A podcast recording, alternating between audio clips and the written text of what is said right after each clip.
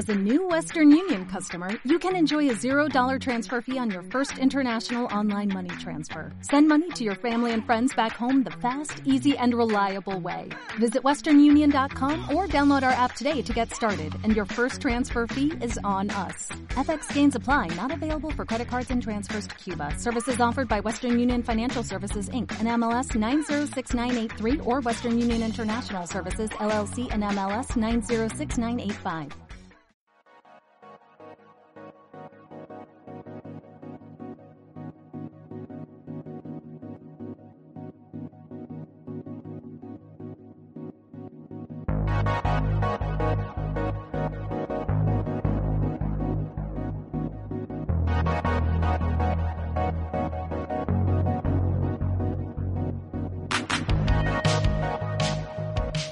Saludos querida tropa Uberfreak y bienvenidos a un nuevo Micronautas en el que en esta ocasión os traigo una película que tenía en reserva y que aprovechando el tema marino del último Retronautas, pues bueno, aprovecho para colárosla.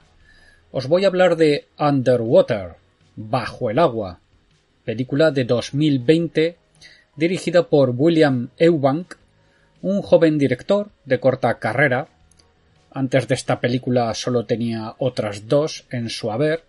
Love, del año 2011, película que no he visto, y The Signal, La Señal, de 2014. Esta sí que la vi, la recuerdo ligeramente eh, y que tenía un poco así espíritu a la dimensión desconocida o, o expediente X. Fue una película discretita que por lo que recuerdo no me desagradó, una producción pequeña. Pero estas dos películas ya estaban relacionadas con la ciencia ficción. Bueno, la cosa es que, según cuenta el director, Eubank eh, andaba hace unos años en negociaciones con la Universal para dirigir una película de la saga de Fast and the Furious, cuando llegó a sus manos el guion de Underwater. Y parece ser que le gustó tanto que se tiró de cabeza a la piscina, nunca mejor dicho. El 22 de febrero de 2017, la 20th Century Fox anunció la producción de la película y el papel protagonista, que sería para Kirsten Stewart, la cual fichó desde el minuto uno en el que arrancó la producción de esta película. Por cierto, esta sería la última peli en aparecer con esta clásica marca de la historia del cine, la 20th Century Fox, ya que durante la producción de la película, la Fox fue adquirida por Disney cambiando el nombre.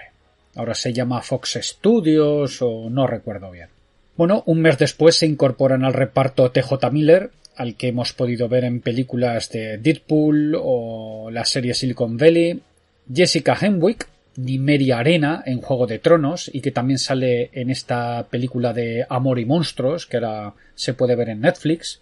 Y bueno, se fueron a filmar a Nueva Orleans y al reparto pues se sumaron durante el camino el clásico Vincent Cassell, un rostro veterano o el rostro veterano de la peli, un tal Mamadou Atié, que este ha salido en la película El Círculo y alguna cosilla más, y John Gallagher Jr., que este salía en la película de Calle Cloverfield 10 o en la serie de Newsroom. Lo que es la elección de Stewart para esta película, para este papel, pues fue bastante curiosa, más que nada por parte de la actriz, ya que es una persona que tiene una tremenda fobia a meterse en el agua y eligió una película de estas características. Parece ser que tras sus blockbusters, pues decidió pasar durante una época por producciones más discretas, ir probando diferentes tipos de papeles y de géneros, y por algún motivo, pues quizás quería ponerse a prueba, y le pareció bien meterse en una película de este tipo, una película de acción. Según cuenta la misma Stewart, pues llevaba ya tiempo sin hacer una película comercial, nunca había hecho una película de acción, y pensó pues que sería buena idea, que sería un trabajo no muy intelectual, más físico, y también pensaba la chica pues que ahora con los efectos digitales y tal pues se mojaría poco. Pero la cuestión es que se equivocaba. Y si os parece que la chica actúa muy bien en las escenas de tensión o de terror, es porque actuar realmente no actuaba tanto, era tal y lo que sentía al verse sumergida en agua. Jessica Henwick y John Gallagher Jr. sí que dieron clases de buceo cuando llegaron a Nueva Orleans para el rodaje, pero esto tampoco les libró de la otra cruz del rodaje que luego comentaré. Porque sí, bueno, ya sabemos que las películas acuáticas son siempre un follón, ya conocemos problemas de producción en Abyss o en Waterwall. Aquí se ahorraron bastante escena subacuática tirando de efectos especiales, usando una técnica llamada dry for wet, como seco para húmedo, que se hace, pues bueno, usando humo, filtros, efectos de iluminación, para luego poder simular el efecto de estar bajo el agua. Normalmente esto se hace rodando en escenarios oscuros, sin luces. Ahora con la tecnología digital pues utilizan un escaneo volumétrico, eh, ponen un poco de atmósfera, de gases, supongo, alrededor de los actores y luego dejan que las linternas se muevan a través de las partículas y con esto parece ser que pueden medir la densidad aproximada sobre la que debería moverse el agua alrededor del personaje.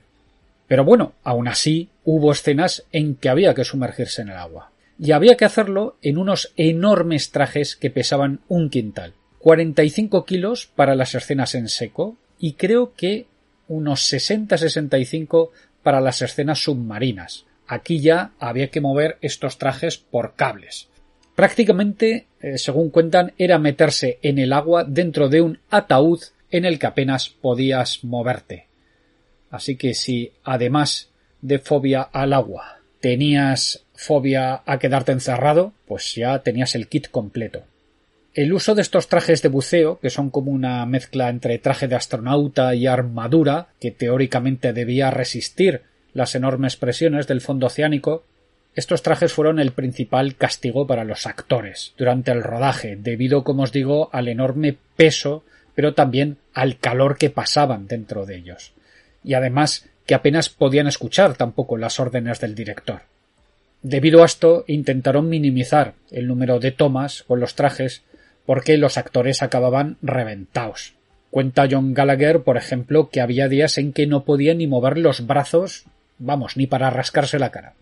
Se construyeron también unos enormes sets de decorados que se reutilizaron en, en las diferentes estaciones submarinas que aparecen en la película, de hecho, los sets primero fueron hechos en digital, en realidad virtual, para así poder planificar las escenas, como en un videojuego, vamos. Y básicamente esto se rodó en 2017. Luego vino un largo proceso de postproducción, en especial para todas esas escenas de Drive for Wet que os he comentado antes, de las cuales, pues bueno, Eubank, el director, decía que se había pegado un año dirigiendo burbujas pero les pilló también la antes mencionada compra de Fox por Disney, lo cual retrasó el estreno a 2020 y justo cuando estrenaron a principios de 2020 en enero, pues le pilló lo que ya todos sabemos, la pandemia del COVID. Al menos yo creo que en España debió ser de los últimos estrenos antes de que cerraran los cines. Así que entre unas cosas y otras algo de gafe sí que es verdad que ha tenido la película. El cartel, lo cierto es que no nos contaba mucho de la peli, porque era un primer plano de la Stewart con el pelo corto, pero lo cierto es que ya cuando uno leía el argumento o veía alguna escena suelta, pues no llamaba mucho. Lo primero que uno pensaba es que esto pues va a ser una mala copia de Aliens, pero en el mar. Y lo cierto es que yo en su momento no le pensaba echar un vistazo hasta que un amigo me dijo, oye, que no está tan mal. Se deja ver. En cierta manera, estoy de acuerdo con esta opinión. Es una película que no es una maravilla, pero se deja ver. Creo que tampoco engaña a nadie en lo que quiere dar, o en lo que promete. Es cine de acción, supervivencia, con toques de terror, una cinta para pasárselo bien un rato sin más pretensiones. Y sí, está claro que esta película tiene mucho de Alien y además intencionadamente para el director está claro que ha sido una referencia a seguir, lo podemos ver en el diseño de ciertos bichos que aparecen, en elementos de los decorados, e incluso en ciertas escenas de la Stewart en ropa interior que nos pueden rememorar a la Ripley en la famosa escena final de Alien. El tema también de unos currantes futuristas que tienen que enfrentarse a unos entes desconocidos sin armas, sino solo con lo que tengan a mano. No se puede negar, ni el director lo niega, que todo eso está ahí. Pero bueno, vamos ya a ver de qué va esta película, ¿no? Y ya os aviso que vendrán spoilers eh, os comento eso primero el arranque, el primer acto, y luego ya vosotros decidís si queréis seguir conmigo o no. En cuanto arranca la película, los títulos de crédito ya nos van dando información a través de gráficos y recortes de prensa para situarnos. Fosa de las Marianas, año 2050, aunque esta información se da al final de la película, ahí están las industrias Tian, la Weyland-Yutani de la película, que han construido las estaciones de perforación a mayor profundidad del mundo y la historia, a 11.000 metros de profundidad, a la búsqueda de unos recursos naturales no especificados. Se nos dice que aquí la presión es de 8 toneladas por pulgada cuadrada. Una pulgada serían 2 centímetros y medio. Un entorno totalmente hostil, sin luz y con esta terrible presión que os he mencionado. Se nos presentan una serie de noticias sobre extraños avistamientos, rumores, imágenes borrosas. Se nos muestran los planos de las estaciones de perforación, que por cierto son los mismos que se usaron para construir los decorados. Y hay tres puntos de interés para la acción posterior. La estación Kepler 822, que controla la plataforma de perforación Roebuck 641 y un punto intermedio llamado simplemente sitio de exploración 8374. Se pasa a mencionar todos los problemas de estar a esa profundidad y los efectos todavía desconocidos en los trabajadores de las estaciones. Se menciona también una especie abisal recién descubierta, extraños temblores, figuras extrañas y que Industrias Tian niega todo conocimiento. En un par de minutos de títulos de crédito ya nos han contado un montón de cosas. Y vamos a las profundidades. Descendemos a lo largo de una larga tubería tenuemente iluminada en la oscuridad abisal hasta llegar a la estación Kepler. Se nos dice que cuenta con un equipo de 316 trabajadores. Pese a la profundidad, las instalaciones no son pequeñas precisamente, sino bastante grandes un poco como la clásica estación espacial, pero en el fondo del mar. De hecho, vamos a tener dinámicas similares a una película situada en el espacio, ya que igualmente son dos entornos hostiles al ser humano. Eso sí, no me cuadra mucho lo de llamar Kepler el nombre de un astrónomo a una plataforma submarina. Podrían haberla llamado la Cousteau o algo así, no sé. Pero bueno, vamos a la Kepler y vamos a las duchas de la Kepler en donde nos encontramos a nuestra protagonista, la ingeniera Nora Price, interpretada por la Stewart, que está ahí pensando en sus cosas, no muy feliz la chica. Para esta película, Kirsten Stewart eh, decidió dejarse el pelo muy corto y teñírselo de rubio. Curioso porque me recuerda a un look que también llevó la música y rockera Joan Jett, a quien Stewart interpretó en un biopic que hicieron de las Runaways, su grupo, y me da que se inspiró, vamos, en este look para su personaje. Bueno, tal y como os digo, ahí tenemos a Nora Price, amargada, eh, en el espejo lavándose los dientes, pensando en sus cosas, cuando las luces parpadean, un armario se abre, nada, Nora sale al pasillo, pero ahí está como con la mosca detrás de la oreja, hasta que delante de su cara cae un chorrito de agua delante y pone cara como de la madre que y ¡bum! Las paredes revientan y empieza a entrar agua por todos los lados, a correr. Aquí estamos en el minuto siete de la película. Ya desde el principio, desde el arranque, la película va al turrón, a la acción. Bueno, hay una brecha de presión en la Kepler. Tenemos la típica voz de ordenador que nos dice que la integridad de la estación está en peligro. Nora corre por los pasillos dando gritos para avisar a todo el que haya cerca. En la carrera se le une Rodrigo Naguenda, un técnico perforador. Tendremos la típica situación de llegar a una especie de punto de control en el que pueden cerrar las puertas, que si llega gente, que no llegan, que si nos va a entrar el agua, ay Dios mío, hay que cerrar las puertas, puertas cerradas, explosión. Conmocionados pero vivos, Nora y Rodrigo piden ayuda desde este punto de control sin respuesta y reemprenden camino para llegar a las cápsulas de salvamento. Atraviesan pasillos destrozados y se encuentran a otro superviviente, Paul, TJ Miller, otro técnico perforador. No sin dificultad, llegarán a donde están las cápsulas para ver que ya han sido lanzadas con otros supervivientes por el capitán Lucien, interpretado por Vincent Cassel. Nora informará al capitán de que les queda poco tiempo hasta que la estación colapse y los cuatro irán a la sala de control principal en donde se juntarán con Emily, la bióloga, interpretada por Jessica Henwick, y Liam, el ingeniero, interpretado por John Gallagher. La cosa está muy malita, porque se han roto los sistemas que refrigeran el reactor nuclear que alimenta la estación y Nora prevé que la estación estalle en una media hora.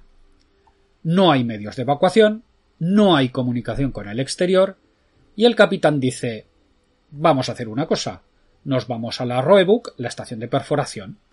Y los otros dicen pero ¿cómo? Si está a una milla, 1,6 kilómetros de distancia. ¿Cómo vamos a llegar allí? El capitán dice pues fácil, andando. Primero salimos de la Kepler, bajando por un montacargas hasta el lecho marino, ya que no lo he comentado, la Kepler no está apoyada en el fondo marino, sino suspendida sobre una especie de columna. Pues bueno, una vez bajemos al fondo marino, nos metemos en un túnel que lleva a la estación intermedia y de allí ya habría que cruzar andando el fondo marino para llegar a la Roebuck, para atajar. El peor plan del mundo. Nadie lo ha hecho nunca, pero hay amigos, no les queda otra. Es morir de una u otra manera, lo de siempre. Para colmo, además, la última transmisión desde el yacimiento muestra un montón de ruidos raros e inquietantes. Así que ahí van todos a ponerse unas armaduras de buceo que más parecen trajes espaciales, de las cuales tampoco se nos cuenta mucho de cómo funcionan, cómo aguantan la presión a semejante profundidad o incluso cómo se pueden mover. Pero bueno, aquí ya suspendemos incredulidad, imaginamos que tienen una fuente de energía, que permite pues a los buzos moverse y que están hechas, yo que sé, de adamantium o de vibranium. Antes de salir, ya Paul dice que lo que ha escuchado en la transmisión no le ha molado un pelo y se coge una especie de pistola de clavos, a lo que Liam dice, pues tiene razón, por si acaso yo me cojo otra, por si Dios sabe que nos vamos a encontrar, ¿no? Por lo que pueda pasar. Y aquí terminaríamos lo que sería el primer acto, cuando ya están dispuestos a salir de la estación Kepler, Acto seguido tendremos el camino hacia la Roebuck y comenzará el body count, el desfile de bajas. Los que no hayáis visto la película quizás podréis parar aquí, por si no queréis que os destripe más, y a los que os dé igual, porque algunas veces me habéis dicho, oye, que a mí me da igual que me cuentes la trama o no, que yo estoy aquí por la compañía. Pues entonces quedaros un ratito más conmigo y os cuento el resto de la película, sin tampoco destriparlo todo todo, ¿vale?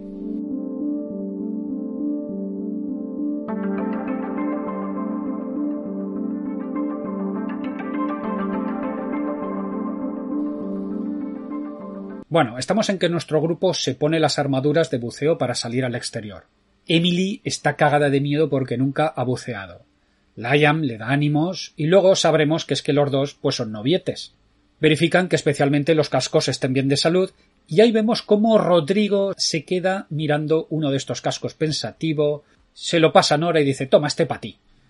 Se sumergen en una plataforma, que es la que va a dar a la escotilla de salida, y aquí ya vemos que el casco de Rodrigo no está bien. Primero la compuerta para salir al exterior parece estar atascada. El casco de Rodrigo se empieza a astillar. Nora que lo ve grita que paren, que no abran las compuertas, pero demasiado tarde. Las compuertas se abren y Rodrigo implosiona por obra de esas ocho toneladas por pulgada de presión que hemos mencionado al principio. Yo desconozco la física detrás de esto, pero en la peli estas implosiones generan una onda expansiva la cual en esta escena pues lanza a Nora fuera del recinto. Y ahí quedan pues todo cachitos de Rodrigo flotando en el agua mientras Emily grita como una descosida, todos en pánico. Lo cierto es que al final vemos que Rodrigo sabía que este casco estaba tocado y optó por sacrificarse. Y es que amigos, aquí el problema no van a ser solo los bichos que sabemos que en algún momento saldrán, sino el mismo entorno hostil de las profundidades. Seguimos. Llegan al montacargas que les tiene que llevar al fondo y van hacia abajo. Tienen más de 600 metros de descenso y a mitad de camino detectan una señal de socorro de una de las plataformas intermedias que hay en el descenso.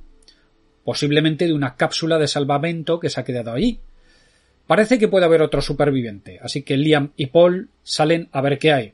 Salen a la plataforma, todo está muy oscuro, Liam oye ruidos raros, llegan al origen de la señal y ven como que la cápsula haya implosionado y que está rodeada como de una sustancia extraña. Encuentran un cadáver en un estado también bastante extraño y de la espalda ¡bam! sale disparado un bicho al que se cargan con la pistola de clavos. El bicho es una especie de renacuajo gigante, feísimo. Una vez en seco, Emily, la bióloga, lo examinará y dirá que ni idea de qué es eso, que parece ser incluso una especie nueva. Bueno, siguen el camino, porque al fin y al cabo recordemos que es que la Kepler va a explotar, y cuando les faltan 200, 100 metros para llegar, se corta la energía. El montacargas se para y algo parece rondar por el exterior dando golpes, como si intentara entrar. Verán una especie de sombra por una escotilla y de propina de pronto ¡boom! a la Kepler explotar. Han de salir de allí cagando leches porque se les vienen todos los restos de la Kepler encima. Lo dicho, salen echando virutas mientras les caen restos de la Kepler, pero logran llegar ilesos, salvo Liam, que ha tenido un fallo en el sistema de respiración del traje y llega medio asfixiado. Donde tenían que llegar era al túnel que daba acceso a la estación intermedia. Toca ahora recorrer un túnel y parte del viaje lo pueden hacer sobre un transporte, pero llegan a un punto en el que el túnel está inundado y han de seguir a pie. En otra parte, además, han de sumergirse y tienen que ir pasando uno a uno porque hay poco espacio, ayudados de un cable. Paul se queda al último, pero parece que algo aparece, se queda ahí con la mosca. Paul llega a cruzar, pero justo cuando está a punto de salir, algo le engancha y tira de él. Y tira de él con tanta fuerza que lo arranca del traje. O sea, veremos que solo una imagen con solo la escafandra, el resto del cuerpo está sumergido en el agua y como que hace chof. Y eso, y el bicho se, se nos da a entender que lo arranca del traje a lo bruto. Ese traje que, por cierto, se supone que resiste presiones de toneladas por pulgada. Bueno, se van corriendo de ahí echando virutas y llegan a la estación intermedia que está situada a unos 10 kilómetros de profundidad. Sigue siendo imposible comunicarse y mirando las vistas, eh, a lo lejos Lion ve la perforadora y dice ¿Cómo puede ser o qué le ha pasado a esa perforadora que pesa seis mil toneladas para que le hayan hecho semejante destrozo? ¿Qué ha pasado ahí? Allí Emily soltará el típico speech de hemos perforado demasiado lejos y ahora vamos a pagarlo. No deberíamos estar aquí. Nadie debería estar aquí. Pero bueno, hay que seguir adelante pero el depurador de oxígeno del traje de Soul, de Liam, perdón, está cascado. Traje número 13, por cierto. Eh, funcionar el traje funciona, pero lo que pasa es que no puede respirar bien. Pero hay que salir, hay que moverse, así que salen al exterior a recorrer el último tramo hasta la estación Roebuck, dando un paseito, como os he dicho antes, por el fondo marino. Y es ahí a mitad camino cuando aparecerá el bicho. Apagan las luces, a ver si no los ve, encienden las infrarrojas, momento de tensión en la oscuridad y repentinamente ¡zas! el bicho se lleva a Liam. El capitán y Nora corren detrás, logran recuperarlo en una especie de túnel por el que se ha metido el bicho, pero cuando el capitán vaya a recoger el arma de Liam, el bicho se lo lleva a él, nadando a toda pastilla, arrastrándolo de un cable. Nada a una velocidad, vamos, pasmosa. Nora se enganchará al capitán y serán los dos arrastrados y acabarán en una especie de plataforma suspendida sobre el fondo del mar. En dos plataformas diferentes, perdón. El capitán está enredado en el cable, Nora va al rescate, pero cuando va a por él, el bicho vuelve y aquí ya vemos claramente que es un bichejo de forma humanoide, cabezas, ojos, boca pulposa y brazos y piernas, que intenta comerse la cabeza de Nora. Pero, en este caso, el casco sí que aguanta. Llega el capitán, golpea al bicho, el bicho se va otra vez echando virutas, eh, de nuevo sigue tirando del cable del que está enredado el capitán, Nora se agarra al cable, otra vez los dos son arrastrados, pero en este caso el bicho tira hacia arriba, a toda pastilla. Y aquí también, por motivos físicos que desconozco, parece ser que al subir demasiado rápido aumenta la presión en los trajes, cuando yo diría que menos profundidad debería ser menos presión. Lo cual también, por otro lado, al bicho no parece afectarle. Pero bueno, el traje empieza a avisar. El traje empieza a avisar de que eh, mal, mal, que como sigan quizás por una descompresión tan rápida, pues que mm, el traje se va a romper. El capitán diciéndole a Nora suéltame, suéltame, esta que no quiere. Al final, el capitán por las bravas la suelta. Nora cae al fondo y el capitán pues implosiona como antes le ha pasado a Rodrigo en una explosión espectacular o implosión y fundido a negro.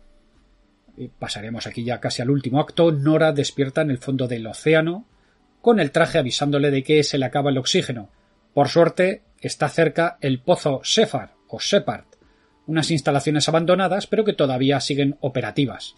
Allí puede respirar, darse la típica ducha en cuclillas e intentar contactar con Emily y Liam o con quien sea.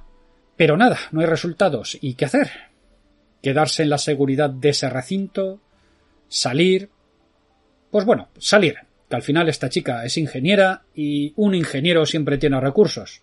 Se pone otro traje que hay por allí, coge una especie de pistola de bengalas y sale hacia la Roebuck a la búsqueda de Emily y su novio. De camino oirá por la radio a Emily, al final la encontrará, arrastrando a Liam, y juntas seguirán el camino arrastrando al chico, mientras una de ellas suelta el clásico No siento las piernas. Consiguen llegar a la estación Roebuck. A Emily le empieza a faltar el oxígeno. Venga, que ya llegamos, que no queda nada, pero la leche. Justo cuando llegan a la entrada, hay, están como suspendidos de un techo un montón de los bichos, estos malos, colgando enfrente de la puerta, como os digo. Y parece que están como durmiendo. Total que Nora le dice a Emily calla, apaga las luces, vamos a pasar por debajo con cuidadito para no despertarlos. Claro que todos sabéis que la cosa no será tan fácil.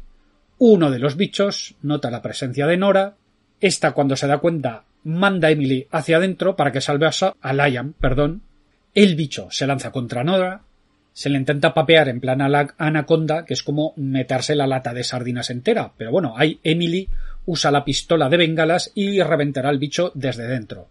Pero claro, con semejante escándalo, todos los bichos se han despertado y ahí Nora empieza a ver que lo tiene muy crudo.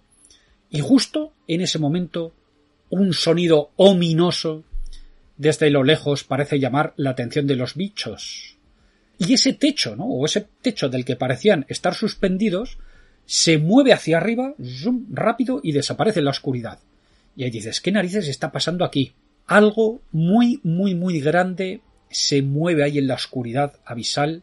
Nora lanza una de las bengalas para iluminarlo y entre las sombras se nos aparece ni más ni menos que aquel que duerme en Rilé, el poderoso Chulu o Kazulu o como queráis llamarlo, el dios primigenio. Claro, ahí estás viendo la película sin saber, sin esperarte esto y dices, toma castaña. Chulu, los bichos son los profundos. Me has pillado. Y yo, pues claro, como soy muy de Lovecraft y tal, digo, va, pues ya te perdono todo. El director declaró que en un principio había pensado en otro tipo de bestia mítica, ¿no? Para que apareciera al final, pero que a mitad de camino se le ocurrió usar a Chulu o a Cthulhu. Obviamente esto no se verbaliza en ningún momento de la película, ni se habla nada del Necronomicon, ni de Lovecraft, ni de los primigenios cero, ¿eh? Pero claro, tú ves ese bicho enorme con esas barbas tentaculares y esto no engaña a nadie.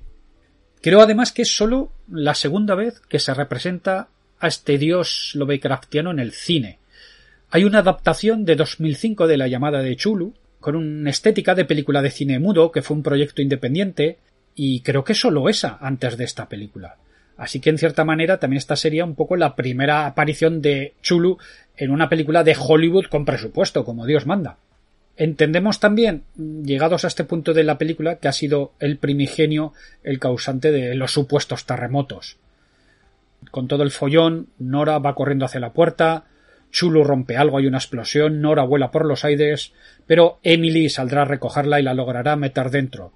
Nora se está quedando sin oxígeno Emily no le puede quitar el casco que está atascado y se lo revienta con un extintor. Ese, ese casco que resiste 8 toneladas por pulgada, lo revientas con un extintor, pero bueno, es lo que hay.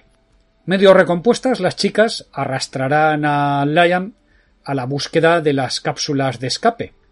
Aquí tenemos esa escena corriendo en ropa interior con el punto que os he dicho que me puede recordar a la escena final de Ripley en Alien.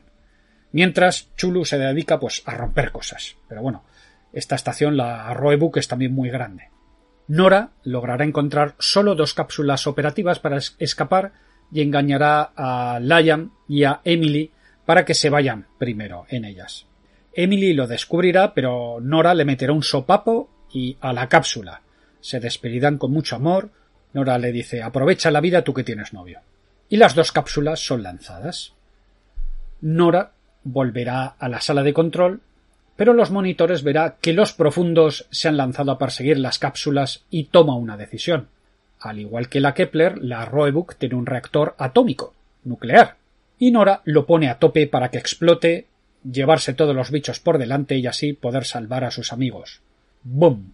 La Roebuck estallará llevándose a Chulu y compañía por delante, aunque los que hemos leído el Necronomicon ya sabemos que Chulu no puede morir. Lo cierto es que ves los últimos primeros planos de Nora o Kirsten Stewart y la chica aparece francamente demacrada. No sé si estas escenas las grabarían de las últimas, pero parece que se ha quedado sin mejillas la pobre, de, lo que ha debido sufrir durante el rodaje. Y bueno, aquí acaba la película. Al igual que al inicio, se nos da más información en los títulos finales, bueno, antes de los títulos, sobre hechos posteriores. Vemos recortes de prensa, como os he dicho, fechados en 2050, en el que se nos informa de que Emily y Liam han sobrevivido, que la tía en su empresa no les permite hacer declaraciones, se nos da a entender que tapan el destrozo y que reanudan las perforaciones. Y bueno, hasta aquí hemos echado hora y media justita. La duración que a mi entender ha de tener un producto de estas características. Cine de entretenimiento para echar el rato y nada más. Algunos les ofenderán más las inconsistencias, eh, no podrán suspender la incredulidad, o le tendrán paquete a la Stewart, que soy consciente de que tiene sus haters, empezando por el expresidente de Estados Unidos, Donald Trump, pero yo creo que se pasa un rato entretenido viéndola, que no aburre, y que para una tarde de estas de verano que tenemos por delante, pues, eh, ¿qué más quieres? Pues echar ahí un ratito, no pensar mucho y nada más. Y si habéis llegado hasta aquí y no habéis visto la peli, deciros pues que aún así os he narrado solo la línea principal, que luego hay más detallitos por ahí, pues cosas personales sobre Nora, el capitán, un conejito que también va rondando por ahí, guiños a la película del mago de Oz, pero es que bueno, tenía que llegar al final para contaros lo de Chulu, que es la primera vez que aparece en una peli de este tamaño, y eso algo cuenta para el aficionado. Además, Dentro de poco espero hablaros también de otra cosita relacionada con Lovecraft. Por cierto. Pero eso ya será en otro Micronautas. Así que, venga, hasta aquí hemos llegado. Gracias por acompañarme hasta aquí, gracias por vuestro apoyo a nuestro podcast y nos vemos en próximas entregas. Adiós.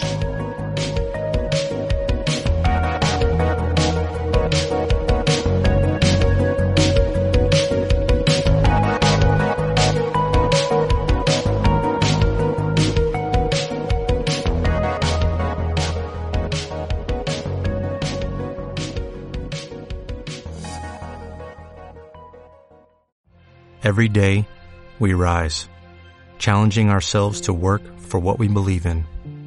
At U.S. Border Patrol, protecting our borders is more than a job, it's a calling. Agents answer the call, working together to keep our country and communities safe. If you're ready for a new mission, join U.S. Border Patrol and go beyond. Learn more at cbp.gov/careers.